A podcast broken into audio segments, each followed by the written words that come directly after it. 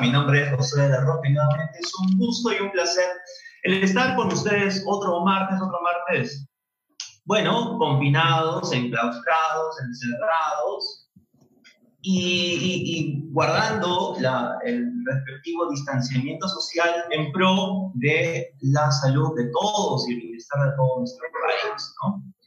Em, el día de hoy vamos a conversar con nuestro amigo Vos Palomino. Él es estudiante universitario, es también dirigente estudiantil y es un chico con grandes miras y que va a dar una, perspectiva distinta eh, acerca de lo que está acaeciendo en este momento en nuestra región, ¿no? Ha, ha venido el premier Vicente Ceballos con toda una comitiva tres, cuatro ministros y han declarado ICA se encuentra en observación.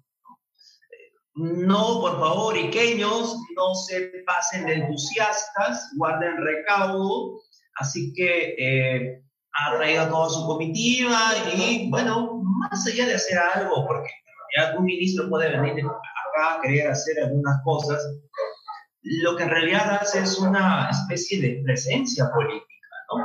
Y eso es lo que está, lo que ha hecho el ministro Ceballos y su comitiva. Pero bueno, como, como lo decíamos, vamos a tratar de este tema y otros con nuestro amigo Vos Palomino. Voy a poner aquí el cronómetro porque me han dicho que me paso de la hora, así que vamos por acá. Perfecto. Ajá. Listo, entonces empezamos saludarte. Vos, eh, bienvenido aquí al programa de La Concha de la Tortuga. ¿Cómo estás, José? ¿Qué tal? Buenas tardes. Un placer compartir este espacio contigo. En verdad, eh, la invitación me ha tomado por sorpresa. Eh, esto de que en los sucesivos minutos podamos abarcar, eh, claro que a grandes rasgos, algunos aspectos que están preocupando a la población iqueña deben ser tratados con la mayor, eh, con el mayor rigor que requiere en el caso, ¿no? Sí, sí, vos, ¿no? Eh, yo estaba comenzando el programa con, con esta declaración. Vamos a ver tres declaraciones. ¿sabes? La primera del ministro Ceballos con esta frase, ICA está en observación, que me parece vos una, una frase un tanto, un tanto eufemística, ¿no? Como para no llamar la alerta y, y esta eh, fraseología, esta jeringonza, pues, eh, ejecutiva o, de gestión que tienen palabras un tanto neutras, ¿no? Eh, y simplemente se dice, ICA está en observación, pero me llegan hoy día por ahí en las redes cifras alarmantes referente a la ciudad de Ica, ¿no?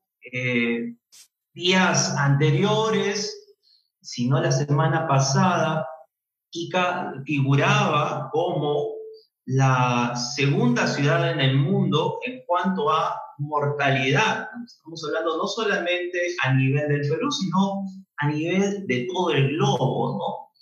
Y, bueno, todo tiende de mal a, a, peor. Sin embargo, el día de hoy, perdón, el día de ayer, lunes 8, Ica nuevamente está en primer lugar en porcentaje de letalidad, con 6.67%, en primer lugar de todas las regiones del país. Entonces, esto nos tiene que llamar la atención vos y me gustaría ir un poco conversar contigo a, efectos de, alimentar la, conversa, ¿no?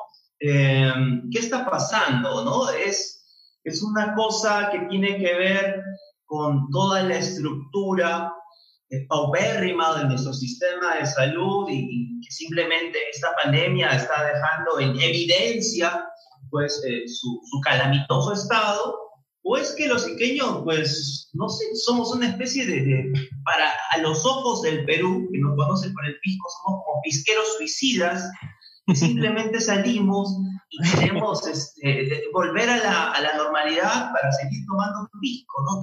Es como, como nos, nos, asocian todos nuestros compatriotas eh, en el país. ¿Tú qué apreciación tienes al respecto vos? Bueno, en definitiva, creo que todos los sectores en ICA tenemos que hacer mea culpa, ¿no? eh, adjudicarle de manera exclusiva responsabilidad a nuestras autoridades sería, sería negar un hecho eh, totalmente alarmante, ¿no? Porque, bueno, si, si hoy, por ejemplo, salimos a las calles, alguien puede pasar por la plaza de armas y puede advertir que ha vuelto quizás a una semi-normalidad, ¿no? cosa que en el estado en el que estamos eh, no es propio, ¿no? Estamos en, zona roja, estamos con índices de muertes y de infectados que van incrementándose cada vez más. Y creo que eh, en principio el ciudadano iqueño ha tenido mucha importancia, ha tenido mucha injerencia en que los índices de infectados se proliferen.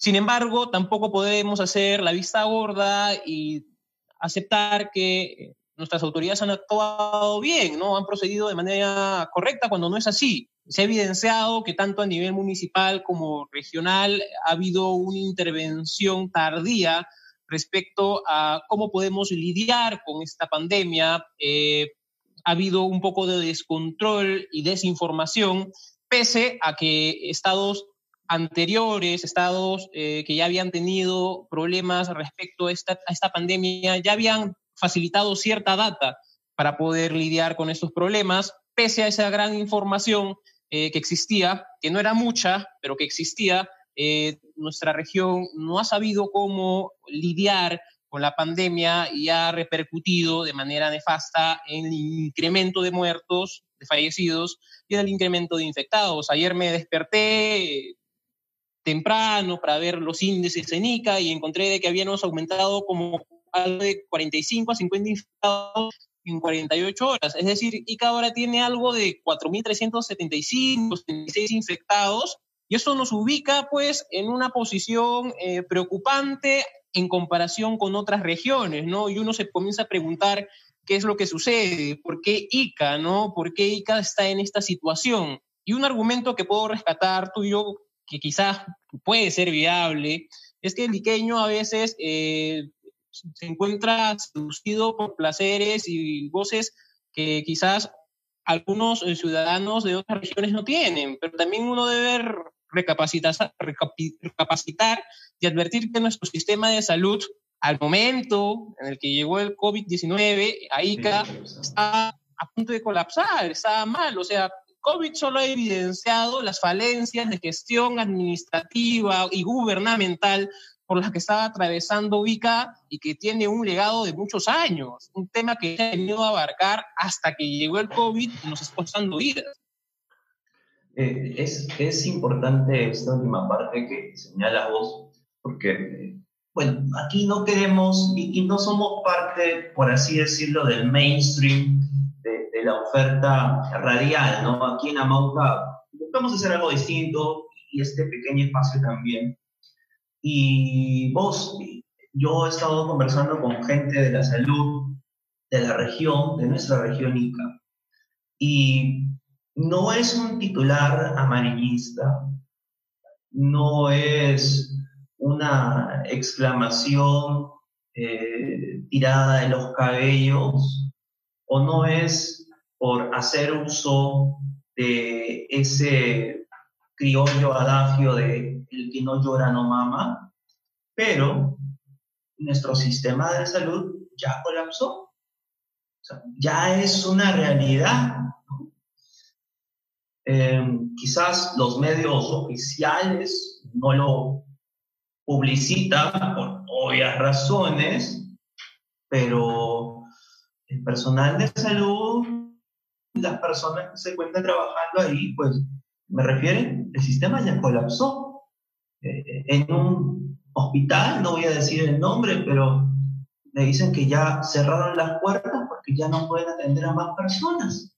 Entonces, eh, eso nos tiene que llamar poderosamente la reflexión porque, como tú sabrás, pues eh, todo tiende a peor, ¿no? Es, es la segunda ley de la termodinámica, la ley de la entropía, todo tiende al desorden, al caos, ¿no? Y la ley de Murphy dice, oye, si hay algo que puede pasar y ser peor, va a pasar. Entonces, creo que es el momento para, y por eso es que el gobierno también ha mandado al Premier con esta comitiva para que pues, se puedan poner eh, paños tibios y, un poco soliviantar, un poco calmar este asunto.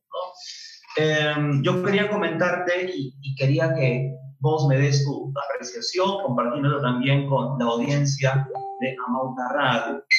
Estas declaraciones que han sido muy publicitadas por las redes entre eh, el doctor Macé, un doctor muy conocido, anteriormente presidente de la APTAI, creo que por ahí ha querido, quiere postular al Congreso también, y el gobernador regional, el señor Javier Gallegos, ¿no? Y en esta conversación, pues tenemos que eh, recabar lo que dice el gobernador. El gobernador dice dos cosas que me parecen importantes analizarlas porque es la máxima autoridad de nuestra región, ¿no? Y lo primero que dice, él dijo que en los primeros días de esta pandemia los médicos no podían recetar porque no sabían qué recetar y, hasta dejaban morir a las personas y querían quemar los cuerpos. Son declaraciones que se encuentran en las redes del gobernador. Y él, eh, un tanto que el doctor Macé como que quería llamarle la atención porque bueno, de esta realidad eh, nos está, parece, nos quiere sobrepasar en la región, y el señor Gallegos le repite y le refiere, como a tantos otros medios, vos, de que no debemos generar el pánico. No hay que generar el pánico, no hay que estar dando noticias alarmistas, y, y, y en suma, lo que yo interpreto, no sé, tú me dirás tu apreciación, es que como no, no hay que generar pánico, entonces pues este, nos debemos callar y nos debemos morir en silencio, como desgraciadamente tantas personas han muerto, ¿no? Porque también conocí a amigos y personas, y quizás tú también conocerás vos, un amigo me decía, en mi, en mi casa eh, mi madre tiene COVID, ¿no? Y, él que, y esta persona quería, quería ir a hacerse este descarte y, luego vio pues la ingente cola, el, el, el, mar de gente impresionante que está rebasando la capacidad de los hospitales y dijo, no, ¿sabes qué? Mejor tomo de frente la medicación antes de estar pasando por triaje, y, porque hay una aglomeración que me puedo, me puedo contagiar, ¿no? Entonces, no sé vos qué, qué apreciación tienes de esto, de estas declaraciones tanto del gobernador como también del ciudadano de pie, que busca ya no ir quizás al hospital, sino el mismo automedicarse. Sí, es un tema muy interesante que suele abarcarse en contextos de suma dificultad, ¿no? La pregunta es si existe o no un derecho a mentir y si ese derecho a mentir se, se lo puede adjudicar el gobernante de turno, ¿no? Hay un debate enardecido entre Immanuel Kant y Benjamin Constant que me apasiona y que eh, busca esclarecer los contornos existe un derecho a mentir. ¿no? Yo considero de que la verdad debe ser el instrumento de motivación de todo sistema de gobierno. Yo considero que la verdad, a pesar de ser eh, preocupante, a pesar de ser alarmista, puede adquirir connotaciones motivadoras y reflexivas si el agente político de turno lo sabe enfocar desde esa perspectiva, sin necesidad de mentir. Son cuestiones eh, que requieren eh, mucha precisión y enfoque, ¿no? Eh, yo considero, y esto lo he, advertido en distintos foros y lo he conversado con algunos amigos, que por lo general los agentes políticos de turno que prefieren decantarse por la mentira es porque parte de su injerencia, parte de su eh, gestión no ha contribuido a que el problema que se ha suscitado se esclarezca o se solucione de manera inmediata, ¿no? En términos sencillos, eh, quizás pueden ser parte del problema en vez de la solución y como, se, y como son parte del problema, la mejor idea que se les ocurre a determinados agentes es eh, recurrir a la mentira, ¿no? o recurrir a maquillar la verdad, ¿no? A efectos de no evidenciar sus propias deficiencias. Y creo que esto puede suceder, en, esto está sucediendo en diversas regiones del Perú, ¿no? Hay muchos agentes eh, políticos de turno a nivel municipal y regional que están tratando de maquillar la verdad debido a que si manifiestan eh, la verdad en sentido bruto, se puede evidenciar que su injerencia en gestión, en capacidad administrativa, no ha sido lo suficiente como para contener o lidiar con el COVID, ¿no? Y creo que este es un problema que quizás puede ser interpretado si es que lo vemos desde la perspectiva iqueña, ¿no? Yo considero que eh, si estamos haciendo las cosas mal, los agentes políticos de turno tienen que decir que estamos haciendo las cosas mal y tienen que llamar a la población a la reflexión y a la solidaridad. Creo, y vuelvo a repetirlo, eh, la, la, verdad debe ser el instrumento de motivación, de solidaridad, de reflexión de toda población. Y es verdad lo que tú comentas, José. Eh, el, ciudadano en su casa sabe que todo lo externo puede generarle eh, cierto grado de, infección, no hay probabilidades de infectarse, pero también el ciudadano sabe que hay más probabilidades de infectarse en un centro de salud que en la calle, que en la plaza de armas, de, de modo tal que el ciudadano se siente más seguro en la calle que en un centro de salud. Y a ese punto hemos llegado en Ica, y a ese punto hemos llegado también en Perú. Y este tema de que ha colapsado el sistema de salud es un tema que debe ser abarcado con pinzas, pero que no debe ser maquillado, porque esto tiene que llevarnos a la reflexión.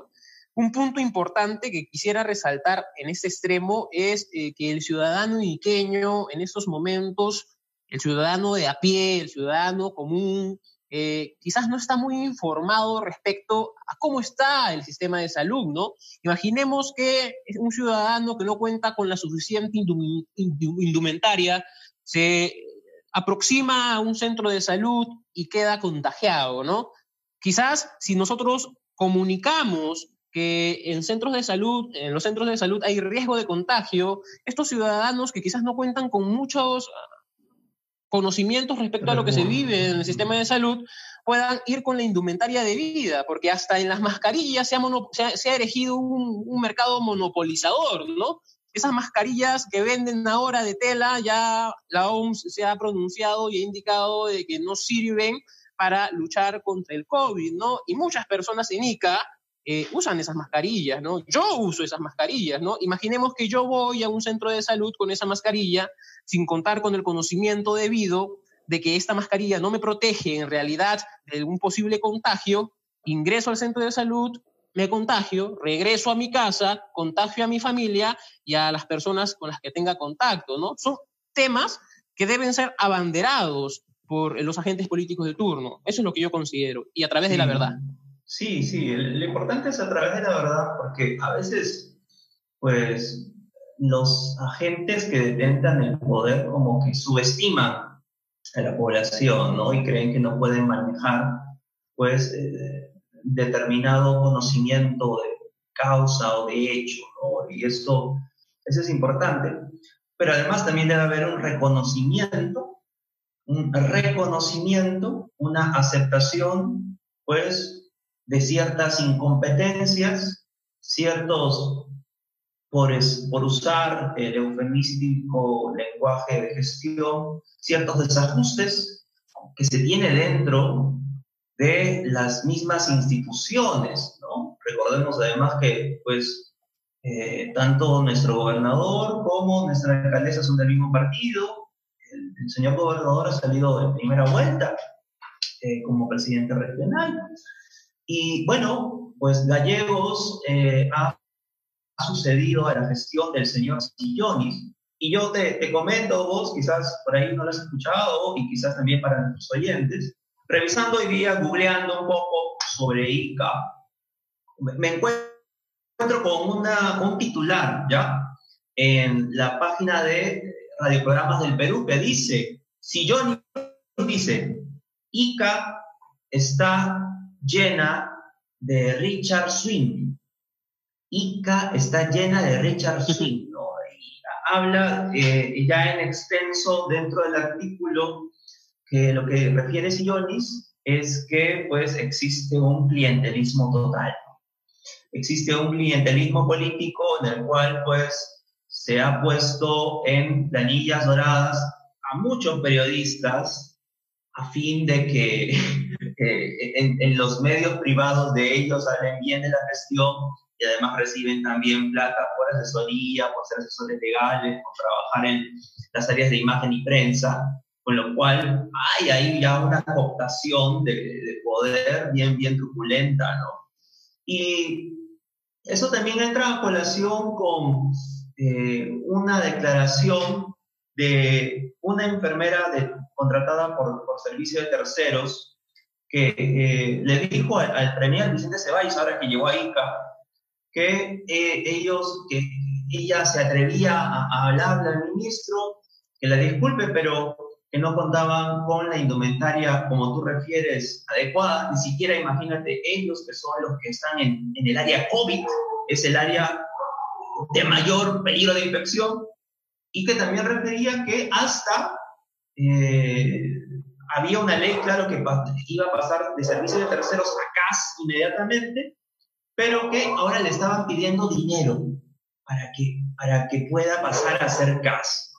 Entonces, e-, esos dos hechos sumados, no tanto la declaración de Sillonis que declara, pues, chistosamente, ¿no? De que ICA está llena de Richard Sweet y, eh, y, el tema este de, de, de, esta denuncia de esta enfermera, nos lleva a, pensar de que no solamente esto es una pandemia, pues, propia vírica, sino también es una especie de eh, problema que suscita referente a eh, eh, temas ya de, corrupción, ¿no?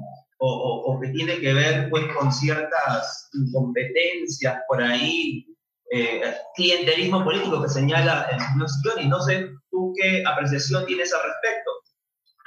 Bueno, eh, las deficiencias que había vertido de la gestión anterior vienen desde antes de la pandemia, ¿no? Ya mucho se había cuestionado al señor Gallegos respecto a que eh, las personas que se encuentran afiliadas, pues, a su partido que, o que sintonizan con sus ideas, contaban con preferencias en las diversas instituciones públicas en ICA, ¿no? Una, una vez conversé con un amigo y me decía, oye, ¿sabes qué? Si yo llego tarde, a mí me descuentan, pero si el, partidario de tal sector llega tarde, entonces eh, a él no, no, le descuentan nada y es más, lo consignan como si hubiera llegado a, a, tiempo, ¿no?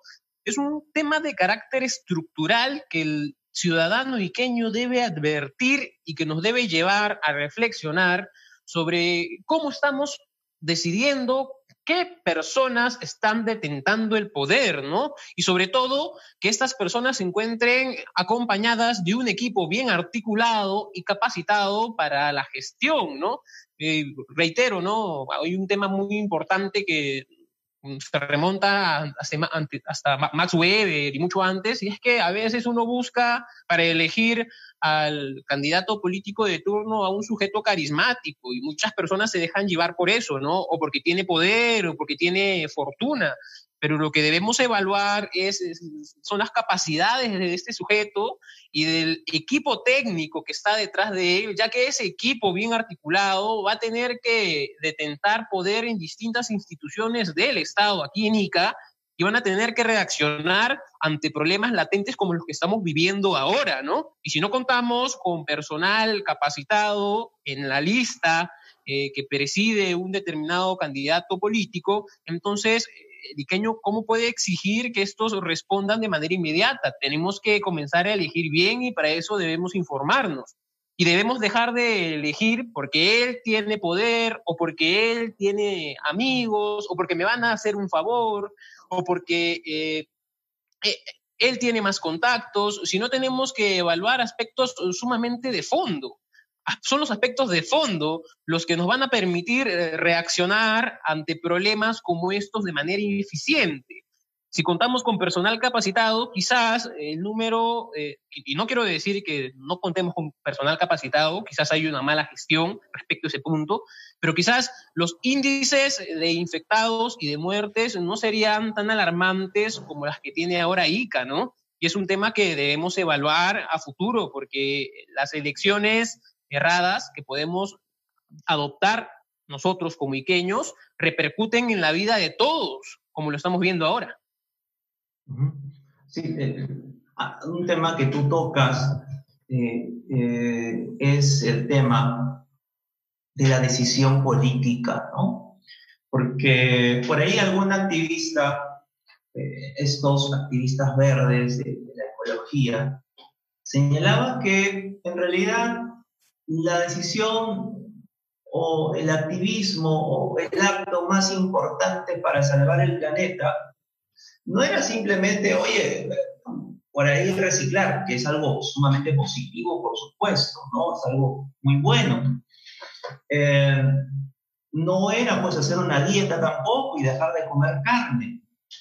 En realidad, el acto más poderoso y de mayor trascendencia y, con una implicancia transversal en todos los ámbitos de cambio en pro de una mejora de nuestra sociedad era el voto, el voto, o sea, el saber a quién vamos a votar, a qué persona le estamos encomendando pues eh, la dirección de nuestra nave, y, aquí pues es, lo que tú tocas y, me parece esencial, ¿no? Que em, el, tema de, de, ICA ahora en, esta pandemia, ¿no? Tristemente ahora somos la segunda ciudad con mayor mortalidad en el mundo y ahorita la primera a cifras de ayer en nuestro país. Em, eso nos debe llamar a la reflexión y entender que este tipo de situaciones vos, o sea, no es que hoy día pues recién se ha descubierto que Ica era una región con un sistema de salud y una gobernanza y un aparato burocrático pues eh, incompetente, ¿no? En, en gran parte de él, sino que esto es algo que se ha estado trabajando y minando eh, gobiernos regionales, eh, gestiones municipales, año tras año, ¿no? Y justos pagan por pecadores, ¿no? Justos pagan por pecadores porque, bueno, nosotros hemos elegido a estas autoridades y ahora pues estamos recogiendo, recibiendo ese agrio y magro fruto que nos da pues la incompetencia, ¿no? Así que ojalá podamos salir de esta, estoy seguro que sí, ¿no? Pero como siempre, ¿no?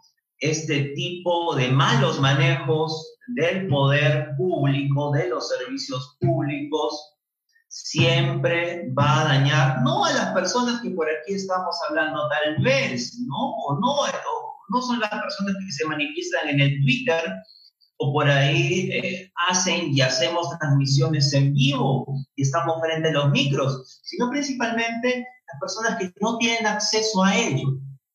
¿Ah, ¿no? O sea, como en la teoría de Marx, que no soy marxista para nada, pero me parece interesante esta apreciación, el lumpen proletariado.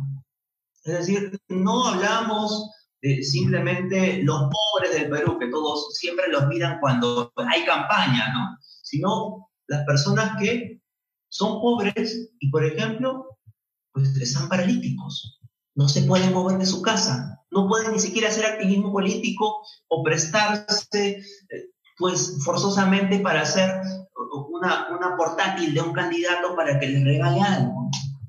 O, las personas de determinadas eh, habilidades especiales. Entonces, eso es, ¿no? Por eso es que si alguien quiere ser realmente, yo pienso vos esto, ¿no? No sé si tú coincides conmigo para ya ir aterrizando este asunto. Si alguien quiere ser realmente buen cristiano, por así decirlo, por tomar una religión, si alguien quiere ser buen ser humano, pues deberíamos, ¿no crees tú, abocarnos de manera pues consciente en poder emitir un voto responsable, ¿no? Que al final de cuentas es ahora donde estamos eh, recabando los frutos que, que, habíamos sembrado antes. Bueno, en definitiva, ¿no? Creo que sufragar, el ejercer este derecho político eh, para elegir al gobernante de turno es un proceso sumamente delicado y que no podemos dejar eh, pasar inadvertido, ¿no? O no podemos dejarle de darle importancia de vida, ya que Hay que comprender que el gobierno, a través de todas sus instituciones, brindan respuesta a, los problemas eh, que tiene el ciudadano de a pie, ¿no? El ciudadano común y corriente, el ciudadano que quizás cuenta con escasos recursos, ¿no? Políticas inclusivas respecto a estos eh, ciudadanos, eh, pocas, pocas he visto en el transcurso de, de la pandemia y en ICA no he visto absolutamente ninguna que haya llegado a mis oídos. Y es un punto interesante porque se ha invisibilizado a determinados sectores, al menos en ICA, que requieren apoyo, ¿no? Que requieren apoyo. Y hay un punto interesante eh, que podría tocar respecto a ese, tema, eh, remontándome a la política de Aristóteles, y es eh, recordar su cita que nos indica que el ciudadano no se debe a sí mismo, sino al Estado. Y esto puede ser interpretado de modo tal que el ciudadano debe ser los suficientemente superspicuo eh, para poder elegir a su gobernante de turno, ya que éste va a ejercer el poder que ha depositado el ciudadano en él, ¿no? Y esto repercute en la vida de las personas.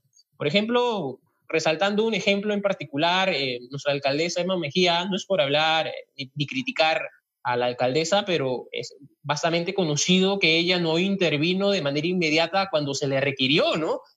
Tuvieron que pronunciarse diversos sectores a través del mundo virtual y medios televisivos y, radiales para que la alcaldesa comience a recurrir a estos medios e indique que se está avanzando, que se están emprendiendo medidas para lidiar con la pandemia. Sin embargo, yo hasta el momento, yo soy de Cachiche, por ejemplo, yo no he visto ninguna medida que haya implementado. Es más, eh, respecto al, a la seguridad, ¿no? Por ejemplo, en principio aparentemente se veía que personal de seguridad, la policía, las Fuerzas Armadas daban su patrullaje por alrededor de la periferia de mi zona, ¿no? Por ejemplo, ahora yo ya no veo casi nada, ¿no? Y su intervención está pasando desapercibido y quizás sea porque el MINTER, el Ministerio del Interior, quizás no ha brindado con condiciones idóneas para desarrollar su, su, labor, ¿no? He visto que diversos sectores de la Policía Nacional del Perú se han manifestado respecto a los problemas que están atravesando con infectados, que están atravesando eh, con sus fallecidos, y creo que quizás este problema político que se desató con el, con el MINTER, con el Ministerio del Interior, ha repercutido también en la conciencia de los efectivos de nuestra región, ¿no? A veces el efectivo se pregunta, salvo, eh, tengo familia, eh, con quién me encontraré, no tengo la mascarilla adecuada, y si me contagio, ¿a dónde los llevo? ¿Lo estoy llevando en la misma camioneta? Hay una serie de medidas que al menos en ICA no he visto que se hayan adoptado de manera eficiente y lógicamente uno piensa en que no debe infectarse y no infectar a su familia, ¿no?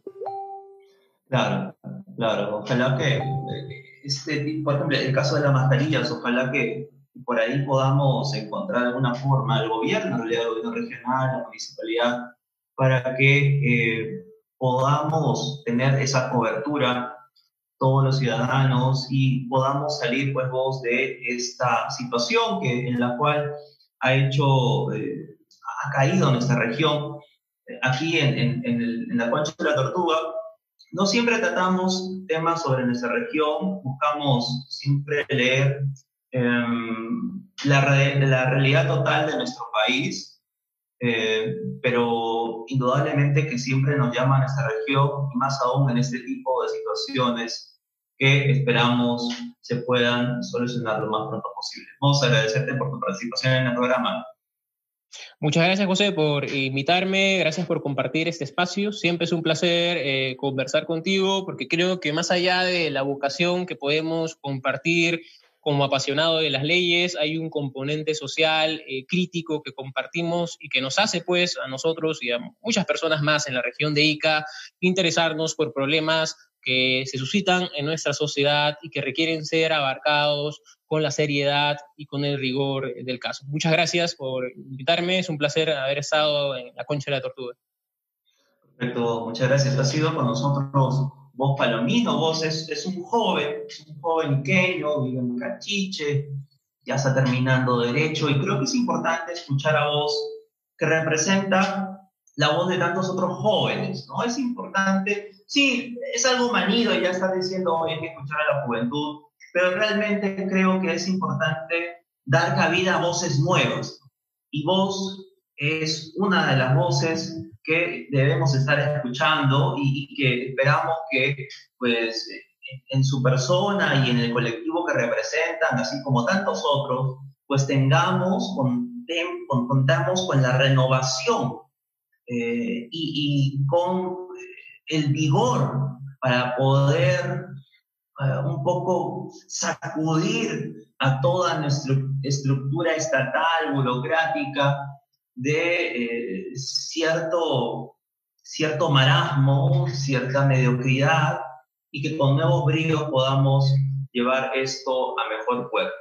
Bien amigos, conmigo ha sido todo el día de hoy en este programa en La Concha de la Tortuga. Es un gusto y un placer siempre compartir con ustedes todos los martes aquí a las 12, por supuesto, por eh, la eh, gentil señal de Amauta Radio. Por favor, siempre visiten la página de Amauta Radio, hay distintas programaciones. Ayer, por ejemplo, estaba escuchando a nuestro amigo en común con vos, a, nuestro amigo Luis Apo, hablando importantes cosas también sobre la elección y, yo creo que eh, toda la programación de Amauta, tenemos el programa también de César Paduro y otros, creo que es programas interesantes que podemos escuchar mientras ahora nos vemos obligados a estar lavando los platos. Yo ayer estaba, mientras escuchaba a Luis, estaba lavando los platos y, y, haciendo una y otra cosa que es lo que tenemos que hacer y nos toca en esta etapa de emergencia. Bien amigos, conmigo será hasta el próximo martes a las 12, por supuesto,